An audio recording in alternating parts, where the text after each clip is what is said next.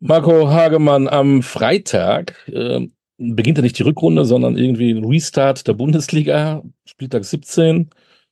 Du wirst sogar in München sein, äh, wenn die gegen Hoffenheim spielen. Wie groß ist deine Vorfreude auf das, was jetzt passieren wird im ersten Halbjahr 2024? Ähm, also die Vorfreude auf den Freitag, äh, wenn ich die Bayern kommentieren darf, gegen Hoffenheim, die hält sich noch in Grenzen, weil ich weiß, dass es verdammt kalt wird äh, am Freitag. äh, mit Wintereinbruch und minus acht Grad oder minus neun Grad, die vorhergesagt sind. Äh, das Spiel findet ja erst um halb neun statt, von dem äh, müsste ich mir, glaube ich, schon die langen Unterhosen wahrscheinlich parat legen. Ähm, da hält sich die Vorfreude echt in Grenzen, ähm, weil ich gerade noch, ähm, während wir das ja jetzt hier aufnehmen, das dürfen wir ja durchaus sagen, äh, in Südspanien weile, im Trainingslager von Borussia Dortmund ähm, hier mal ein bisschen vorbeigeguckt habe. Deswegen wird, wird diese Vorfreude etwas getrübt äh, auf den Restart. Ansonsten ähm, ist die Vorfreude schon da, weil diese Hinrunde äh, in vielerlei Hinsicht schon verrückt war und, und vielleicht auch nicht so vorherzusehen war. Also wenn ich gerade über Bayer Leverkusen spreche, ne, dass die so stark spielen, vielleicht den ja, nicht nur vielleicht, sondern sie spielen den schönsten Fußball, dazu noch erfolgreich, ähm, national, international. Dann hast du den VfB Stuttgart, der, ich sag mal, vor zwei Stunden noch in der Relegation gespielt hat und plötzlich wiedergeboren ist ähm, als eine Champions League-Mannschaft. Äh, völlig verrückt.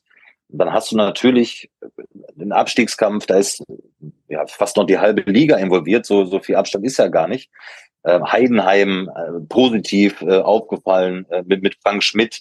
Also es gibt ja, es gibt ja wirklich so viele, so viele Themen, äh, die hochinteressant sind, die, die verrückt sind, die, die spannend sind. Und deswegen ist die Vorfreude auf den Restart ähm, echt da und das im EM-Jahr. Also ich freue mich. Bis auf minus neun Grad. das kann ich verstehen. Wir können jetzt nicht alle 18 Bundesligisten durchgehen, aber wenn du schon bei Bayern München bist, kannst du dich eigentlich doch erst am äh, Freitagmorgen richtig vorbereiten, weil man ja gar nicht weiß, was bei Bayern München überhaupt noch ähm, passiert auf dem Transfermarkt. Ja. ja Sie stimmt. sind für ja. mich, finde ich, äh, verdammt spät dran, weil wir hören ja eigentlich schon seit Monaten, dass der Kader dünn ist.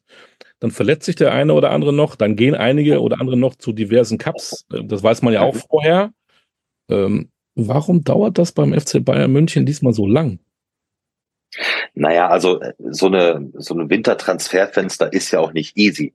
Ähm, und äh, die abgebenden Vereine, ähm, also die potenziellen möglichen abgebenden Vereine der Spieler, die der FC Bayern möglicherweise haben möchte, es werden ja dann doch sehr viele Namen durchs Dorf gejagt, ne? Also sowohl schon im Sommer als auch jetzt im Winter, ähm, wer da alles äh, hätte schon kommen sollen die wissen natürlich auch, also die Bayern wollen den möglicherweise, wen auch jetzt immer. Also ich bin da so einer, der, der jetzt nicht äh, bei jedem Gerücht mit dabei ist ne? und jeden Namen dann ähm, auch noch nennt und äh, bewertet, sondern ich, ich kümmere mich dann darum, wenn es fix ist.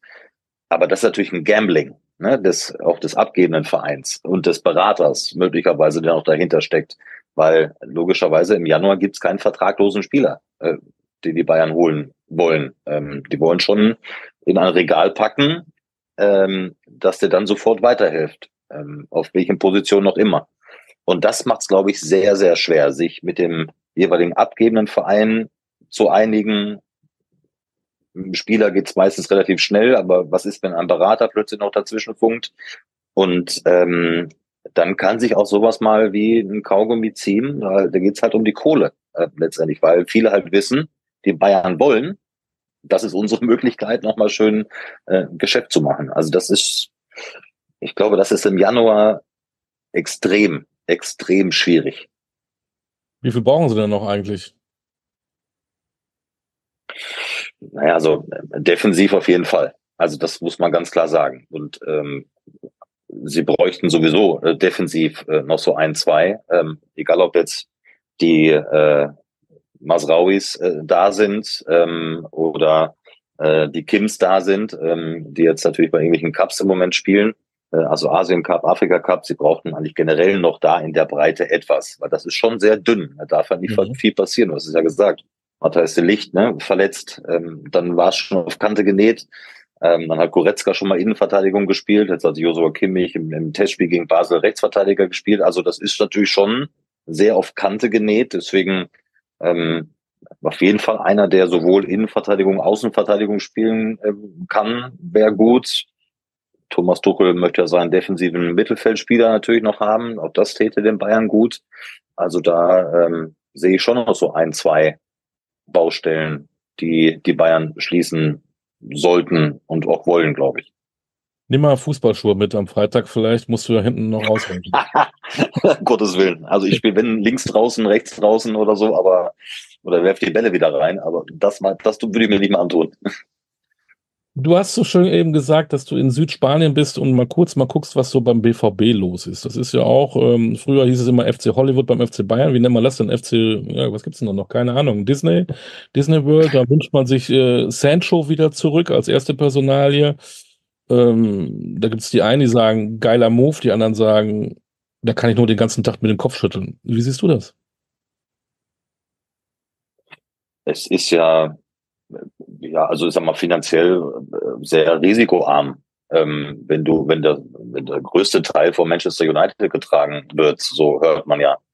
Ähm, und Jaden äh, Sancho äh, hat ja eine sehr gute Zeit gehabt bei Borussia Dortmund und ähm, stößt natürlich da den Konkurrenzkampf. Ich, ich glaube, also das, ich sehe jetzt nichts Negatives daran, ähm, auch wenn äh, nicht jetzt jede Rückholaktion bei Borussia Dortmund funktioniert hat in den vergangenen Jahren, aber einige haben schon funktioniert ähm, es spricht ja nichts dagegen, äh, weil der Spieler ja auch zur Europameisterschaft möchte. Der möchte ja auch wieder ne, in, in Form kommen und möchte sich präsentieren und zeigen. Und ähm, ich glaube schon, dass, was ich so gehört habe, dass Jaden Sancho auch Lust hat auf Borussia Dortmund. Ähm, deswegen, äh, weil eben kaum Risiko vorhanden ist, ähm, finanziell nicht.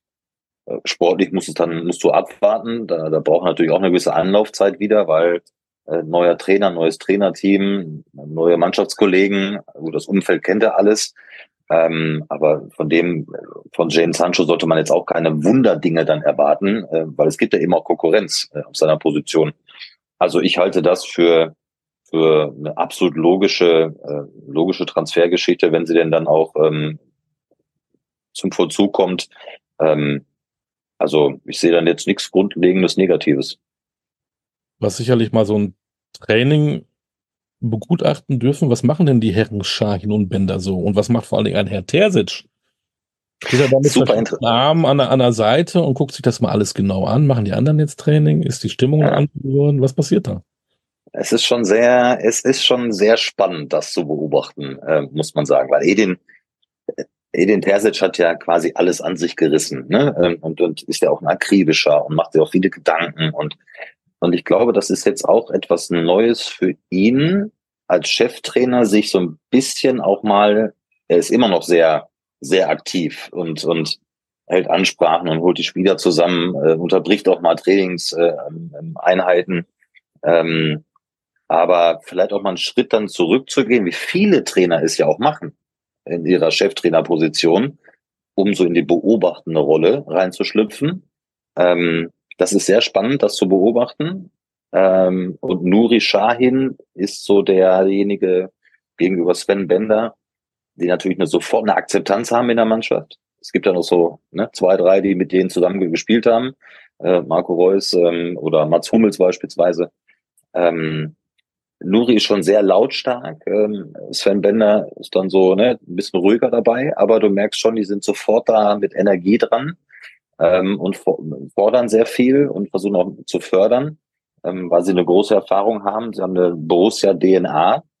Ähm, aber diese, dieses Zusammenspiel dreier sehr junger Menschen, das muss man ja auch sagen, ähm, das kann schon Energie bringen tatsächlich. Aber ich glaube, dass ich jetzt auch noch das auch einspielen muss. Ne? Ähm, die, ich würde sagen, die Aufgabenverteilung ist klar ähm, strukturiert und klar verteilt. Ähm, aber natürlich müssen sich jetzt alle drei auch noch einspielen und das wird sich, ähm, das, da haben sie hier schon mit angefangen und das wird sich jetzt über die Wochen ähm, sicherlich auch noch weiter verfeinern. Ähm, aber bei Edin bin ich schon gespannt, wie er das so hinkriegt, so einen Step vielleicht auch mal hier und da zurückzumachen und das alles mal das große Ganze zu beobachten. Das ist schon spannend. Vor allen Dingen, weil Nuri Shahin seine Cheftrainerkarriere begonnen hat in Antalya, hat das auch da gut gemacht Und ich glaube, er will ja nicht unbedingt die Co-Trainer-Karriere jetzt wieder ähm, eingehen. Also man, sobald es nicht läuft, man stelle sich vor, sie gewinnen am Wochenende nicht in Darmstadt, ist doch dieser, dieses Phantom Nuri Shahin, Chefcoach, fliegt doch dann über den Signal Iduna Park, oder? Ja, das ist durchaus möglich. Ich glaube, dass die ersten drei Spiele mega wichtig sind. Ne? Darmstadt, äh, in Köln äh, und dann zu Hause gegen Bochum. Ähm, ich glaube, hier hofft man schon, dass man wieder so die Geist von Marbella ne, erwecken kann, wie Anfang 2023, als es dann zehn Pflichtspielsiege in Folge gab. Ich glaube, die ersten hier, da gab es dann irgendwann im März. Darauf hofft man natürlich, das braucht auch der BVB, um das vorrangige Ziel Champions League nicht aus den Augen zu verlieren, ähm, um dran zu bleiben. Und ähm, das muss das erste Ziel sein. Also von Meisterschaft ist man dann ein Stück weit entfernt. Aber na klar, ähm, ich glaube schon, dass das auch so eine Art, eine gewisse Art auch von, ja, von Unruhe geben kann. Ne? Ähm, das Umfeld wird sofort draufspringen. Wenn das die ersten drei Spiele nicht so funktioniert, es gab schon eine große Analyse, es gab schon die Personalie Edin Terzic schon in der, in der breiten Öffentlichkeit, die thematisiert worden ist, die diskutiert worden ist. Und jetzt hast du dann so einen, von der von der Cheftrainerposition gekommen ist, wie Nuri aus der Türkei. Das wird spannend. Das könnte Zündstoff geben. Auf der anderen Seite, wenn es jetzt erstmal gut läuft, dann kann er drüber reden. Aber das, das ist, glaube ich, bei Borussia Dortmund ein ganz spannendes Feld zu beobachten, wie sich das so entwickelt. Gehen ein bisschen weiter äh, nach oben zum Tabellenführer Bayer Leverkusen. Da sagt man ja, ja, mal abwarten. Jetzt sind es nur in einer Abführung vier, die dann unterwegs sind beim Afrika Cup. Ähm, schweres Spiel jetzt in Augsburg zu Beginn. Was hast du für ein Gefühl? Haben sie es jetzt dieses Jahr wirklich? Die sind ja schon noch auf drei Hochzeiten unterwegs, ne? Und Rudi Völler sagt ja auch, äh, einen Titel holen sie auf jeden Fall ich habe irgendwie das Gefühl, äh, da brennt gar nichts an. Da kommt der Schick wieder, macht mir eben drei Tore. Ja. ja. Ein, also, ein Trainer, der so von sich überzeugt ist und Mario Basler sagt, er war schon als Spieler intelligent und das ist er als Trainer natürlich umso mehr, der weiß genau, was er tut. Ja, er, kennt das. Also er kennt es auf äh, Hochzeiten zu tanzen äh, parallel. Ähm, wenn man ihn so beobachtet hat, Xabi Alonso, seitdem er da ist, also er hat den diesen Verein auf Platz 17 übernommen, noch in die Europa League geführt. Dann haben sich natürlich super verstärkt. Ne? Also die Transferpolitik, die sie da betrieben haben mit Simon Rolfes, das war natürlich grandios. Es hat, es hat ja alles gezündet letztendlich. Und man hat dann wie Patrick Schick beispielsweise behutsam, aber sehr behutsam aufbauen können. Äh, Kaderqualität ist äh, außerordentlich gut. Auch die Tiefe ist echt gut. Das können sie dann eben auch kompensieren, glaube ich ähm, auch wenn äh, ein paar jetzt beim Afrika Cup sind, wichtige Spieler äh, beim Afrika Cup sind. Das ist aber eine Chance für die anderen, ne, die dann häufiger schon in der Europa League ähm, mit dabei waren, äh, weil Xabi Alonso da sehr viel rotiert hat, ähm, hat alle bei Laune gehalten, hat sie alle mitgenommen, hat immer wieder gesagt, ihr werdet alle wichtig sein. Und das zeigt diese Mannschaft tatsächlich. Und weil er eben so viele Sachen einfach in seiner ähm, atemberaubenden Karriere durchlebt hat, kann ich mir beim besten Willen aktuell jetzt keinen Einbruch vorstellen. Also dafür ist Xabi Alonso viel zu aktiv noch mit dabei beim Training. Ähm, die Spieler folgen ihm gnadenlos, weil sie wissen, das hat er halt erlebt, der Junge. Ja, und der weiß, wovon er spricht. Er hat mit Größen zusammengearbeitet, ob das Ancelotti war, ob das Mourinho war, ob das Pep Guardiola war, von allen viel mitgenommen. Ähm, das würde mich wirklich erstaunen, wenn es da einen Knick gibt und die würden jetzt mal vier Spiele hintereinander verlieren. Ich kann mir das nicht vorstellen. Also ich glaube, es wird einen Zweikampf, glaube ich, geben zwischen Leverkusen und, und Bayern. Wer da Meister wird, ist nicht zu prognostizieren. Ähm, Europa League kommen auch noch schwierige Aufgaben, äh, glaube ich. Pokal haben sie riesengroße Chancen. Da sind sie für mich der absolute Top-Favorit natürlich jetzt. Nachdem Dortmund raus ist, nachdem Bayern raus ist, nachdem Leipzig raus ist. Ähm, ähm, ja, also könnte so ein Jahr werden oder so ein Halbjahr werden, ähm, dass der Begriff Vizekusen in die Schublade gesteckt wird. Ja, schön. Ähm, trotzdem schnell dein Meistertipp, auch wenn du es nicht prognostizieren kannst, wie du es gerade gesagt hast, aber du musst es jetzt mal kurz sagen, bitte. Leverkusen oder Bayern. Ja, dann, äh, es wird auch mal Zeit, ne? Also äh, Borussia Dortmund hat äh, vergangene Saison knapp nicht geschafft. Also dann äh, sage ich jetzt Bayer Leverkusen, ähm, damit dann auch mal ein anderer Meister dasteht am Ende der Saison. Kurzer Blick nach unten. Ist der erste feststehende Absteiger der erste FC Köln? Nein. Warum? Zehn Punkte, äh, Timo Schulz geholt, neuer Trainer, keine Transfers möglich. Erste Spieler sagen auch, ich möchte schon ganz gerne auch weg, weil ich hier irgendwie auch keine Perspektive mehr sehe.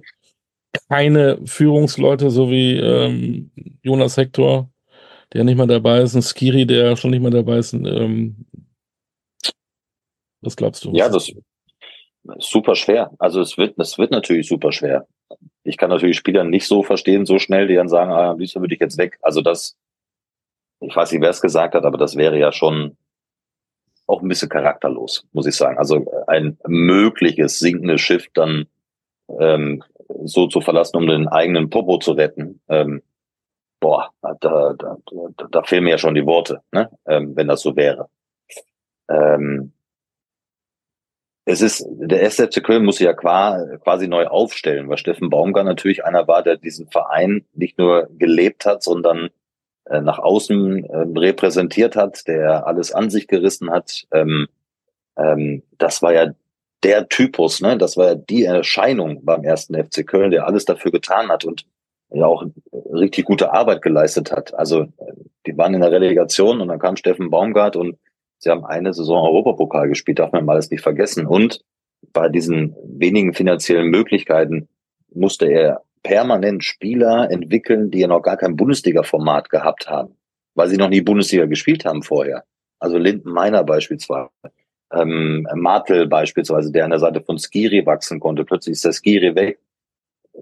Also wie schnell soll das denn gehen? Also um solche Spieler A, weiterzuentwickeln, aber auch dieses Niveau zu heben. Ähm, und natürlich fehlen dann genau diese Führungsspieler wie Jonas Hector, wie Elias Skiri äh, beispielsweise, äh, weil die anderen noch gar nicht so lange Bundesliga spielen. Also die können es auch gar nicht sein. Und das ist natürlich ein schwieriges Unterfangen. Zudem kommt jetzt die Transfersperre. Ähm, jetzt haben sie einen neuen Trainer mit, mit Timo Schulz. Es kann auch so eine jetzt erst recht Mentalität erwachen beim FC. Und sie haben ja viele Spiele auch gezeigt, die sie knapp verloren haben. Ähm, und wenn du diese knappen Spiele vielleicht auf deine Seite ziehst, gegen die direkten Kontrahenten, dann glaube ich, dass sich auch der erste FC Köln nochmal halten kann in der Liga. Ähm, weil es gibt jetzt nicht, es gibt auch eine Reihe der Vereine unten, die auf einem ähnlichen Niveau unterwegs sind, auf einer ähnlichen Flughöhe. Deswegen würde ich jetzt nicht sagen, die sind jetzt nicht mehr rettbar. Äh, ganz im Gegenteil. Das glaube ich nicht. Mit der Unterstützung der Fans, die sehr sensibel sind, was die Situation angeht, die das genau einschätzen können, ähm, traue ich denen auch die Klassenerhalt zu, bei all den widrigen Umständen, die es gibt. Aber jetzt gibt es eine neue Ansprache, ähm, vielleicht auch neue Energie, Spieler, die sich nochmal richtig empfehlen können. Also das halte ich auch für, für grundsätzlich möglich. Aber tatsächlich ähm, richtungsweisend, wie man so schön sagt, ist dieses Spiel gegen Heidenheim zu Hause jetzt am Wochenende. Weil ich ja. glaube, die Erwartungshaltung, die Hütte ist voll, die Fans sind da. Und wenn du gegen Heidenheim, die auch schon zehn Punkte voraus sind, ja. äh, das dann nicht gewinnst, äh, ist es sofort im neuen Jahr der erste richtige Nackenschlag. Und sich davon wieder zu ne? Wahnsinn. Ja, absolut. Marco, ähm, kurzer Blick auf das, was passiert. Vielen Dank dafür. Ähm, zieh dir bitte am Freitag lange Unterhosen an, dicke Socken, hol die Wollmütze raus, ne? Es wird arschkalt in München. Aber ja, ich, äh, so er, erhitzend, dass du ja, äh, schwitzend dann doch wieder nach Hause gehst. Interessanterweise, wenn ich das gut zum Ende noch erzählen darf, ähm, ähm, es war Europa League, äh, wir waren damals, ja, es ist einfach Wahnsinn, was sich da natürlich sehr in der Zwischenzeit getan hat in, in Kharkiv, äh, in der Ukraine ähm, mit RTL, mit der Europa League und es spielte da, jetzt muss ich überlegen, wer spielte denn da? Leverkusen? Ich weiß es gar nicht. Mhm. Ist auch wurscht. Da waren es dann äh, am Spielabend minus 14, glaube ich. Und ich werde das nie vergessen, während des Spiels hatten Steffen Freund und meine Wenigkeit die Jacken, die Winterjacken offen, weil du so unter Adrenalin stehst, dass du diese Kälte gar nicht gemerkt hast. Also wir haben da gesessen, also ganz normal und entspannt, obwohl es minus 13, 14 Grad waren. Das Spiel war aus, der Schiri pfiff ab und ich guckte Steffen an und er guckte mich an und ich glaube, wir haben geschnattert, wie, ich weiß nicht, also es, ich wüsste jetzt keinen Vergleich mit, mit Tieren oder so, die so geschnattert hätten wie wir, weil plötzlich dann das Adrenalin weg war und es fiel alles so ab, äh, die Konzentration, ne, war man mal durch. Und da hast du erst mal gemerkt, was minus 14 Grad waren. Und das war, das war so fürchterlich. Also während des Spiels mache ich mir erstmal keine Sorgen. Aber ich glaube, so für den, für den Nachgang ist es echt besser, Wollmütze und lange Unterhose anzuziehen und die Jacke zuzulassen, glaube ich. Da wünschen wir, dass du nicht krank wirst, ja, und ja, heißen Fußballabend ja. erlebst. Marco, vielen Dank für die Zeit. Wir gucken mal, ob das alles so reinkommt, was du da so erzählst, als Experte. Sehr, sehr gerne. Danke dir, danke dir für die Einladung erstmal. Sehr gerne.